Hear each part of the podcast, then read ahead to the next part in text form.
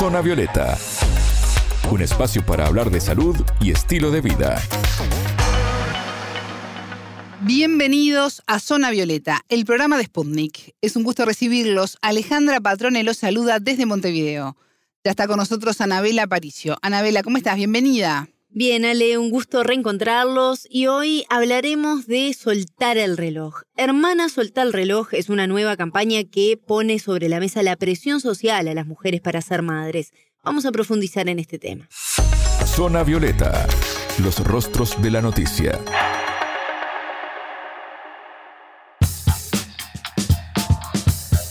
Cuando una mujer confiesa que no quiere ser madre, puede parecer extraño, puede tomar por sorpresa a algunas personas e incluso pensar que tienen algún problema. Lo cierto es que en los últimos años cada vez más se animan a confesar que no sienten deseo de tener hijos o hijas y eso viene de la mano de las nuevas generaciones que asumen su decisión yendo contra ciertas eh, concepciones sociales históricas, Anabela. Sí, Ale, tal cual. Y por primera vez se presenta en Argentina una encuesta sobre la percepción de la maternidad. Esto incluyó a mujeres de entre 18 y 65 años. Fueron más de 10.000 las encuestadas y el 52% de ellas eran madres.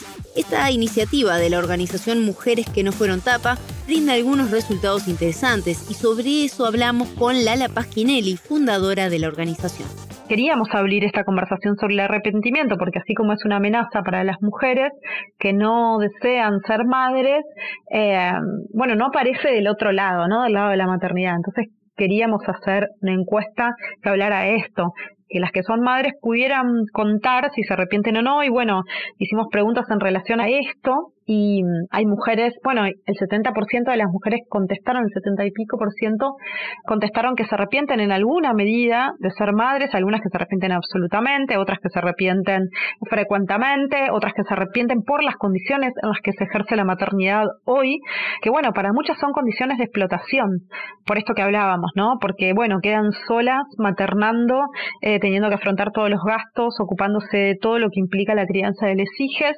algunas que trabajan fuera del hogar y que también trabajan dentro del hogar porque sus parejas tampoco hacen su parte, ¿no? Más allá de que, bueno, siguen sosteniendo la pareja, las que dejaron de trabajar para maternar y se dan cuenta de que dejaron un trabajo en el que les pagaban eh, por trabajar nueve horas y ahora están trabajando 24 horas por techo, comida y ropa, ¿no? Y sin que haya pago por esa tarea, un reconocimiento económico, la posibilidad de tener sus propios ingresos y esto también nos pone en peligro al momento de, bueno, querer terminar esas relaciones ¿no? Pues se genera ahí una dependencia económica y una violencia económica. Bueno, todos estos temas los queríamos abordar un poco en la, en la encuesta que, que hicimos, que da cuenta de que son más las que se arrepienten de ser madres que las que se arrepienten de no haberlo sido. Y esto también tiene que ver con que la decisión de no maternar, el deseo de no ser madres en esta sociedad, es un deseo muy contrahegemónico porque mm, la presión para que seamos madres y esta educación en el ideal materno como la forma de realización de las mujeres sigue siendo muy pregnante en nuestra sociedad y sigue teniendo un peso muy grande. Entre estas consultas aparece por qué el 47% de las mujeres encuestadas decidieron no ser ser madres. Sí, Ale, se remarcaron cuatro motivos principales. No quieren perder su libertad, no quieren tener la responsabilidad de criar a un hijo o hija, ven a otras mujeres maternar y no quieren eso para ellas, y por último, no quieren traer a otro ser humano al mundo en este contexto de crisis climática ambiental.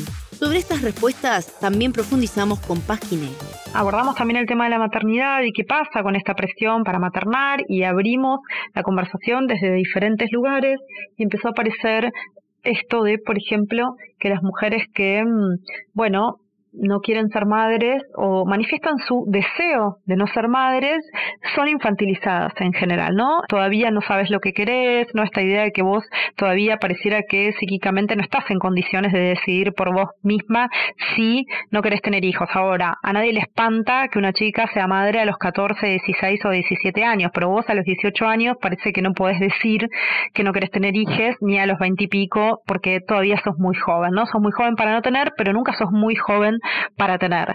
La presión que recibimos por parte de, mm, bueno, ¿no? El sistema médico hegemónico, ¿qué les pasa a las mujeres que van a pedir la ligadura de trompa, a las cuales todavía se les sigue negando con la excusa de que se van a arrepentir, te vas a arrepentir, vas a tener una pareja nueva y por ahí te vas a querer tener más hijos, eh, todavía sos muy joven, puedes seguir teniendo, te vas a arrepentir y el arrepentimiento también de, eh, ¿no? la amenaza que oscila siempre sobre las que no tienen, ¿no? La idea de que, bueno, si no tenés, si no querés tener hijos, te podés arrepentir, ¿no? Y siempre el arrepentimiento de ese lado. Entonces, abrimos bastante esta conversación y empezó a aparecer también las condiciones en las que las mujeres se están maternando en este momento, ¿no? Como para muchas un proyecto que era de dos termina siendo un proyecto de una que tiene que afrontar toda la responsabilidad, la carga, el costo de sostener ese proyecto que era de dos y que implica, bueno, ¿no? El cuidado de les y trabajar y proveer lo necesario porque muchas veces, digamos, los varones se arrepienten de ser padres y se van, ¿no? Otra de las respuestas obtenidas entre el 52% de las mujeres encuestadas que son madres, la mitad de ellas confesó que lo hizo por deseo o decisión propia. Y el resto fue porque quedó embarazada, porque consideraron que tener hijos era el siguiente paso en sus vidas, que las iba a completar como pareja o nunca eh, se lo cuestionaron directamente.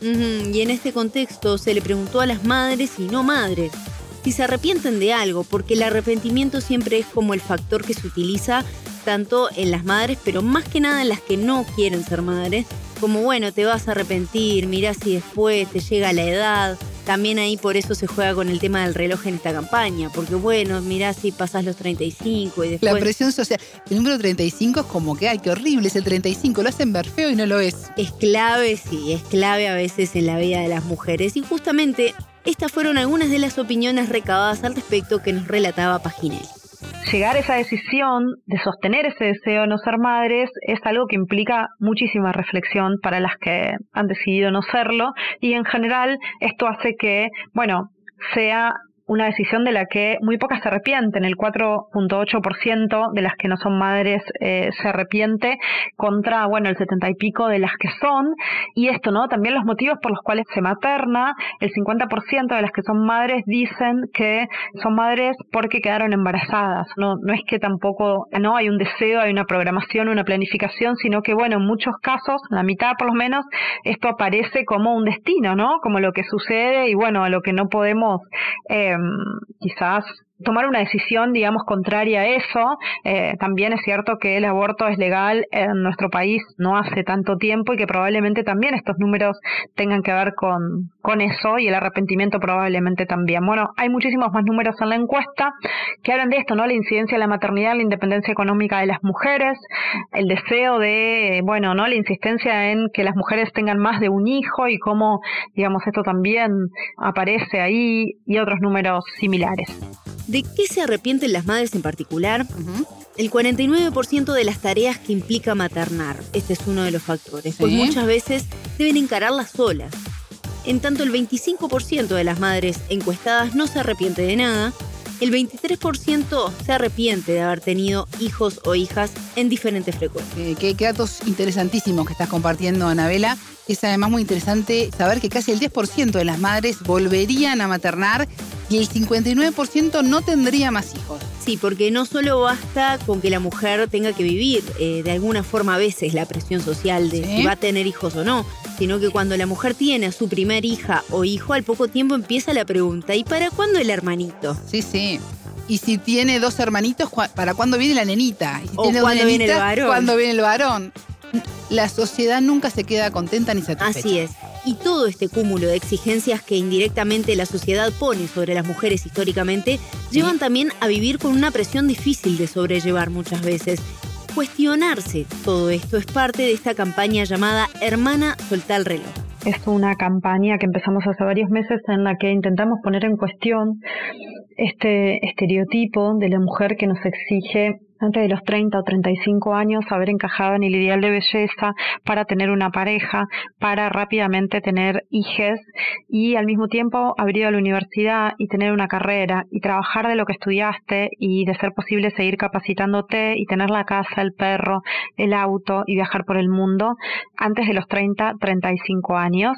Y esta sensación que las mujeres empiezan a tener cada vez más jóvenes de ser viejas, ¿no? Las mujeres cada vez somos viejas más jóvenes y esta idea de que la belleza en la mujer, la deseabilidad en la mujer empieza a declinar a partir de los 18 años, ¿no? Siendo que, bueno, nosotras somos valoradas eh, particularmente por nuestra apariencia física en la sociedad, entonces a partir de ese momento empezamos a perder valor contra, por ejemplo, lo que circula en relación con los varones, que es que, digamos, el pináculo de la deseabilidad está entre los 40 y 50 años, ¿no? Lo cual es muy conveniente. A partir de, mm, de esto empezamos a hablar de, bueno, qué consecuencias tiene esta presión para hacer todo esto tan rápido en nuestras vidas, ¿no? Más allá de que pone en riesgo nuestra salud física y mental, en relación con la pareja, por ejemplo, el hecho de que si somos mujeres y no tenemos pareja, bueno, y más si no tenés pareja antes de los 30 años, y más si ya pasaste los 30, con vos algún problema tenés, ¿no? Eh, alguna falla tenés, algún tipo de rotura, trauma, algo ahí que te impide bueno, emparejarte con un varón y, y, la presión que se ejerce sobre nosotras y cómo esto también incide y la educación que recibimos en relación a esto, ¿no? Esta idea de que, bueno, nosotras nos vamos a realizar en la pareja y la familia, que nada que ver con la educación que reciben los varones en relación a esto. Estas exigencias o preconceptos sociales funcionan como caldo de cultivo también para mantener relaciones no sanas por el miedo a estar solas, según lo explica Pasquinelli muchas de nosotras nos hemos quedado en parejas no nos convenían, por decirlo de alguna manera, ¿no? Donde éramos violentadas, violencia física, violencia psicológica, eh, bueno, donde quizás éramos humilladas o maltratadas, pero la amenaza de permanecer solas o de no tener una pareja nunca más, o bueno, ¿no? De ser las solteronas, presionaba para que permaneciéramos en esos vínculos o que naturalizáramos determinadas violencias. Escuchábamos a Lala Pasquinelli, fundadora de la organización Mujeres que no fueron tapa, quien nos contó detalles de la nueva campaña Suelta el Reloj. Anabela estaba pensando mientras escuchaba el programa que las mujeres eh, deban seguir explicando por qué ser madres o no y se les pregunte. Y a los hombres que no quieren ser padres, tengan hijos y los abandonen, ¿no? Bajo lesión yo no quería, no se les cuestione absolutamente nada. Habla de cómo estamos nosotros como sociedad. Se habrá que cambiar. Sin duda, nos deja mucho para pensar. Muchas gracias, Anabela. Hasta la próxima. Pueden volver a escuchar este programa en mundo.spundinews.com. Zona Violeta, desde Montevideo,